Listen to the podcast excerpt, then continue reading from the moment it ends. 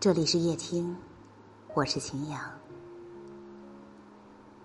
我是一个藏不住情绪的人，每次心里难受了，我都会表现在脸上。我想，大部分的人都和我一样吧。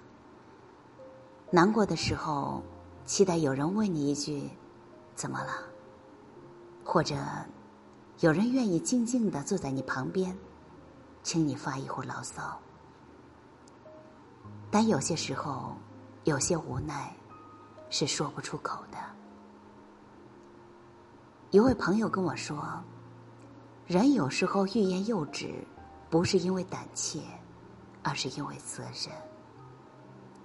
如果想为爱的人遮风挡雨，你就要负重前行。”后来的你，即使工作再累，也会按时完成。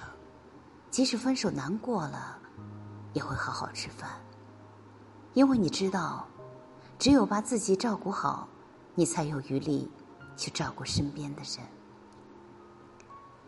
人这一生总会经历一段特别难的时光，你会失恋，会失业，会失去一些朋友，会丢掉一些快乐。